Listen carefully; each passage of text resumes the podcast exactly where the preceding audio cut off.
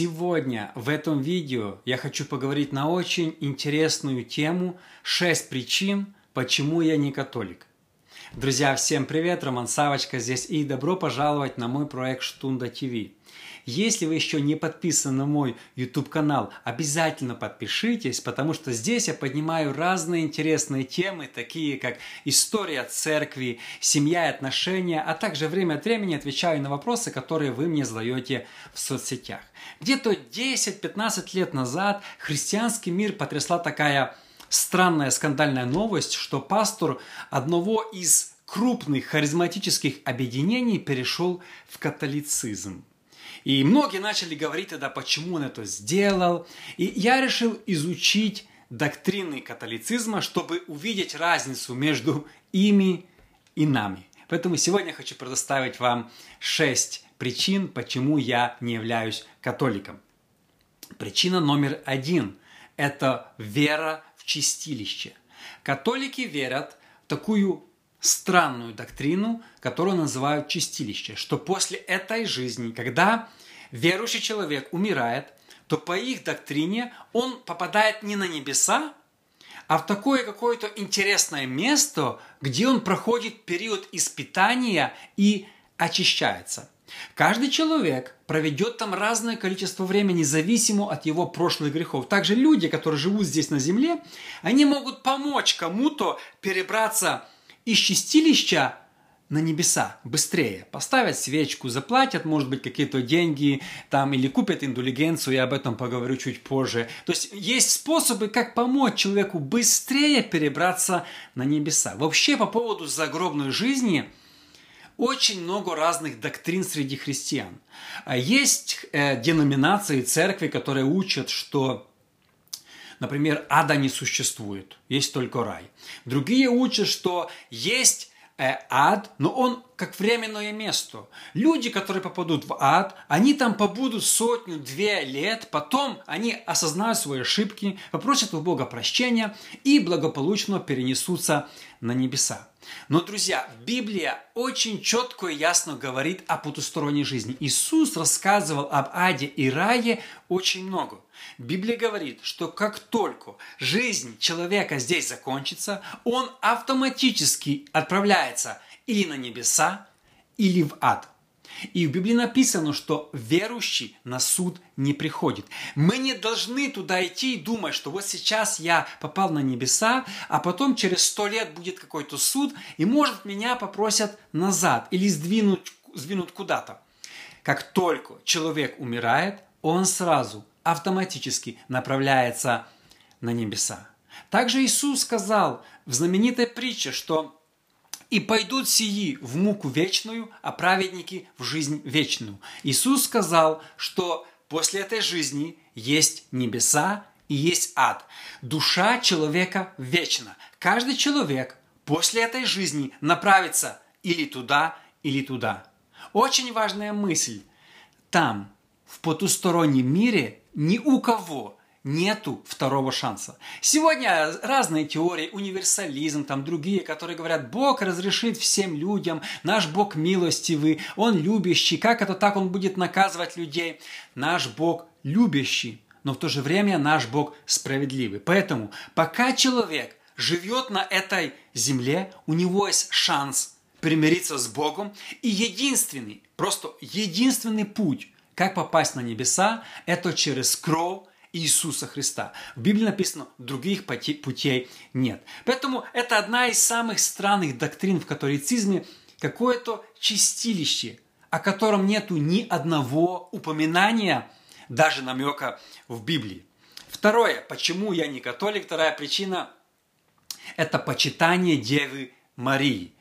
Э, протестанты вообще мало знают как католики относятся к Деве Марии. Они не просто ей молятся, да, э, я еще поговорю о том, кому мы должны молиться, но они считают, что на основании доктрины католической церкви Мария является соискупителем наших грехов.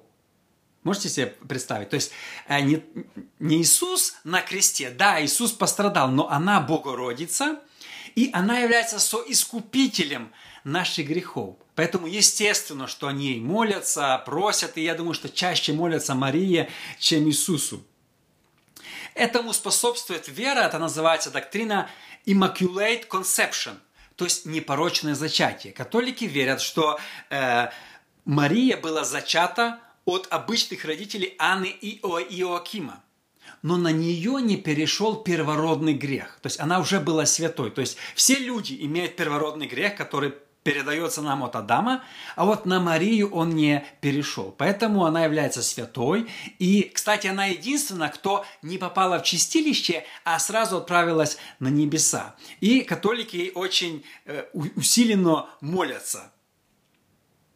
И э, по их теории, после того, как Мария родила Иисуса, она всю жизнь оставалась девственницей и больше не имела детей. Но у Библии, ну, очень четко и ясно написано, что у Иисуса еще были и братья, и сестры. Об этом говорится не один раз.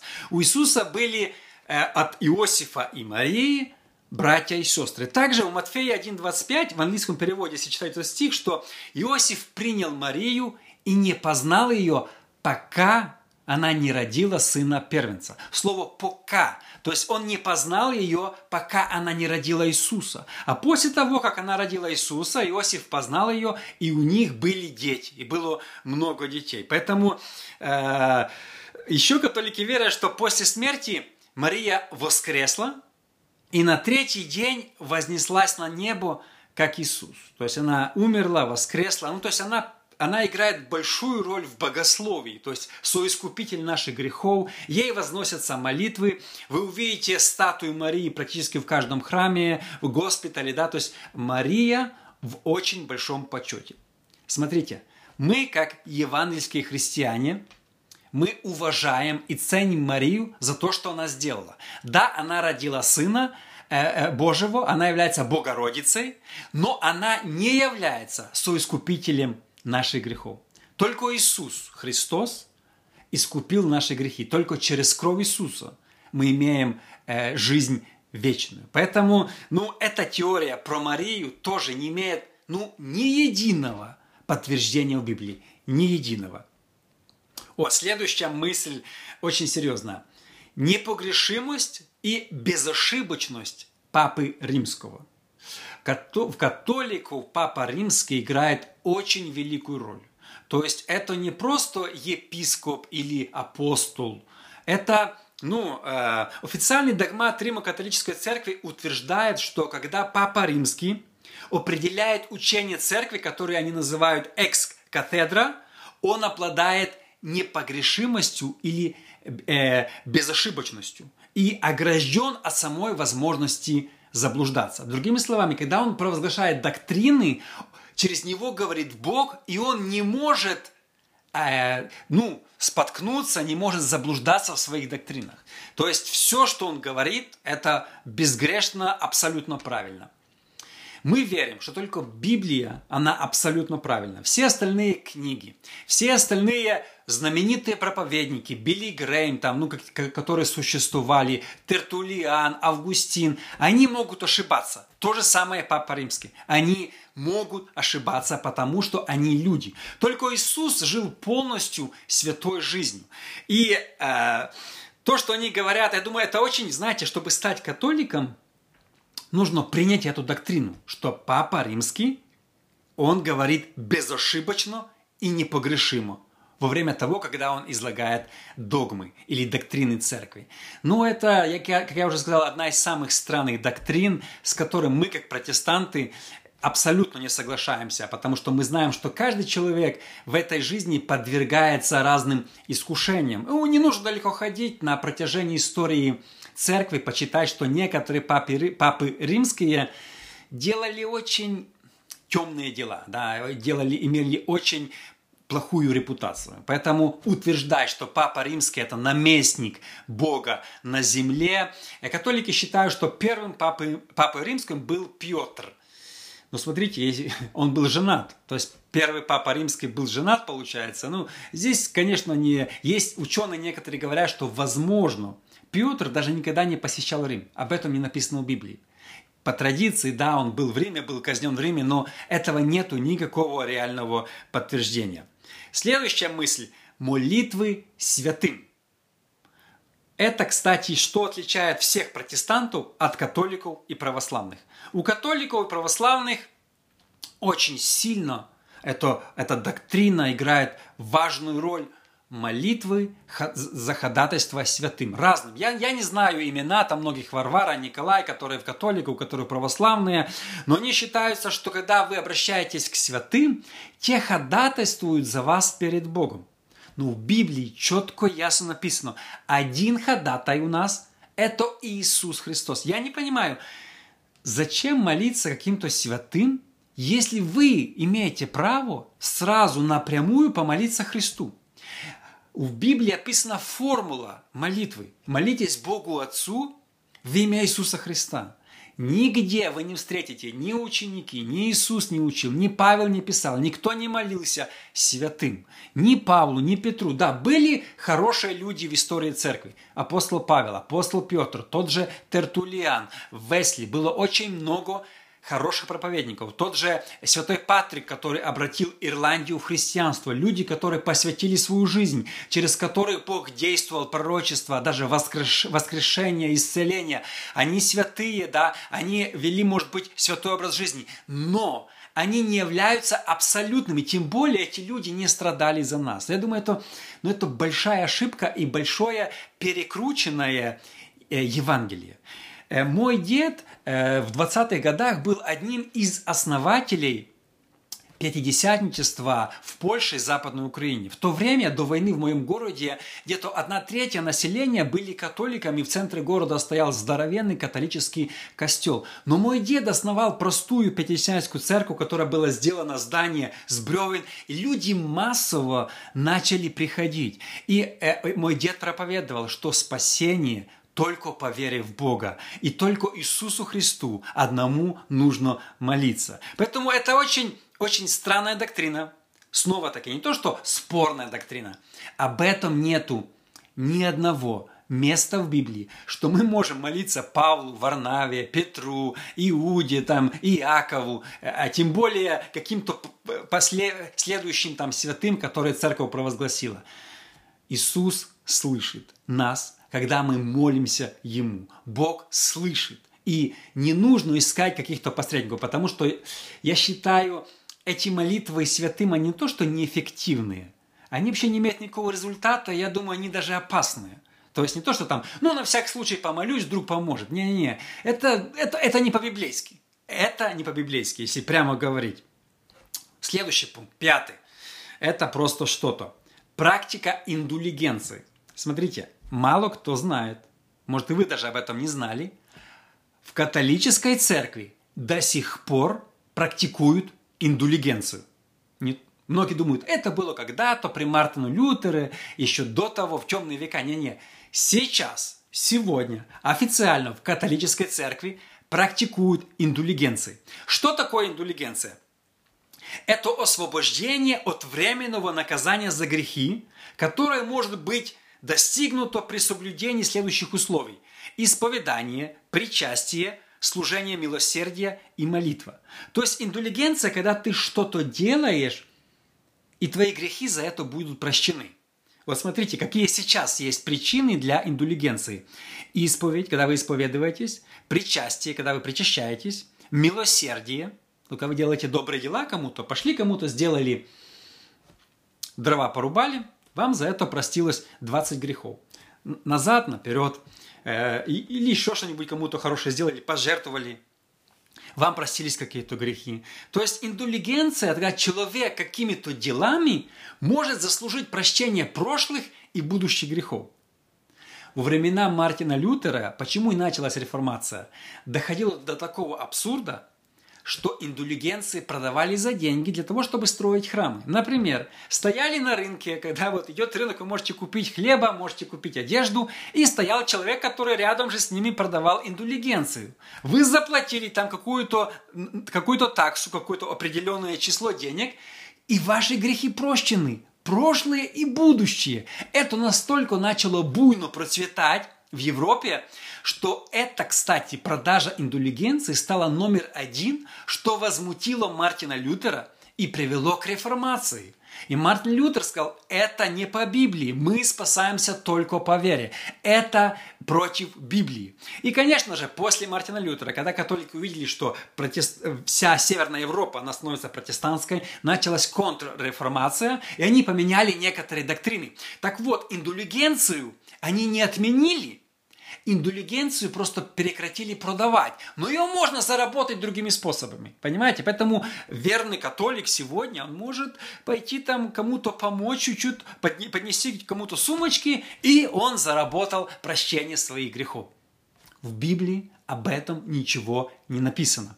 Мы получаем прощение только когда мы просим у Бога, снова не в святых, не в Марии, не еще не какие-то дела, да, когда мы просим прощения у Бога, Он прощает наши грехи. Сола скриптура, сола фидея, сола гратия. Мартин Лютер сказал, только Бог, только вера в Бога. Никакие индулигенции. Снова, доктрины, о которых я сегодня говорю, индулигенция, ну нету не то, что мало мест, ни одного места в Библии. Знаете, есть христианские доктрины, о которых мы спорим, потому что есть такие места, похожие места, люди доказывают, но здесь даже нечего спорить, потому что нету ни одного, э, э, ни одного места в этом. И в тысячу, кстати, это сразу после реформации, в 1567 году папа Пи Пятый запретил продавать. Это из-за того, что, как я сказал, за, из-за реформации началась контрреформация, но не отменил. Поэтому индулигенция – это очень серьезная вещь. И последнее. Самая важная причина, почему я не католик, самая важная, это целебат, безбрачие священников. Только, наверное, я слабо разбираюсь, но вот я знаю, греко-католики э, э, в Западной Украине, они женятся, священники, да, а римо-католики нет.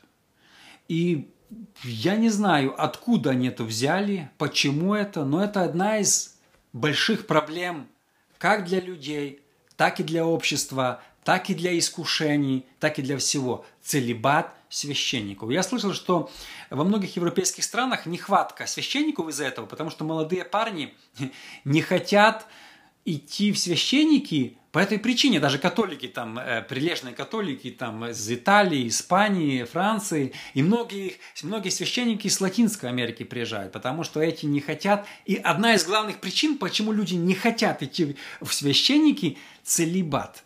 Целибат, безбрачие. Ты даешь клятву, что ты никогда не будешь жениться. Знаете, будучи пастором в Евангельской церкви, я очень рад, что у нас нету этих разных причуд, что мы можем жениться. И, наверное, огромное спасибо за это э, Мартину, Мартину Лютеру, Кальвину, Цвингли, которые показали нам, ну вот теологически, что ну, это большой абсурд, и в этом нету никакого смысла. Смотрите, интересно отметить, что первых тысячу лет, тысячу лет в католической церкви целебат священников не практиковался – то есть священникам везло тогда, да, они монахи были, но если ты хочешь быть священником в каком-то приходе, не было целебата. Только в XI веке по приказу папы Григория VII целебат был введен как обязательное условие.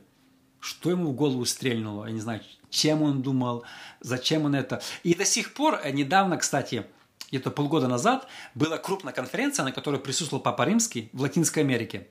И Латинская Америка высовывала эту, э, просила Папы Римского отменить для Латинской Америки, чтобы священники могли жениться. И они не согласились. Мне вот очень интересно, как они разрешили украинцам жениться, вот это греко-католикам. Пусть Латинская Америка объявит себя не римо-католиками, греко-католиками, все равно же они как-то там одно. То есть одним же разрешили этим в Украине, да, почему тем не разрешат? Я думаю, было бы намного больше желающих стать священниками. И во-вторых, если так, э, в трех словах, было бы намного больше, меньше проблем. Смотрите, не буду долго об этом сегодня говорить, но сколько проблем, скандалов в католической церкви, когда священники грешат. Вот представьте, молодой человек, который постоянно слушает какие-то там исповедания, да, и, и э, ну, зачем, почему ему нельзя завести семью? Я считаю, что он будет намного эффективнее служить пастве, если у него будет примерная семья, чем он будет без семьи. Он сможет консультировать, помогать. И, во-вторых, вот эти все сегодняшние искушения, особенно в сегодняшнем мире, когда есть интернет, когда есть порнография, когда ты просто открываешь iPad, телефон, и там все, и хранить себя в святости, когда у тебя нету жены, я не вижу в этом абсолютно никакого смысла. Тут мало того, что блуд часто э, проникает, тут а, похлеще грехи проникают, о которых мы знаем, о которых сегодня даже снимают фильмы, и которые очень часто покрываются католической церковью. Мне кажется, католическая церковь избежит очень много проблем, когда они просто всего-навсего разрешат всем священникам, на всем, всем кардиналам, на всех уровнях э, жениться, иметь семью и быть примером э, для окружающих. Друзья, спасибо огромное, что вы смотрите мой проект Штунда ТВ. Напомню, что если вы еще не подписаны на мой YouTube канал, обязательно подпишитесь. Увидимся.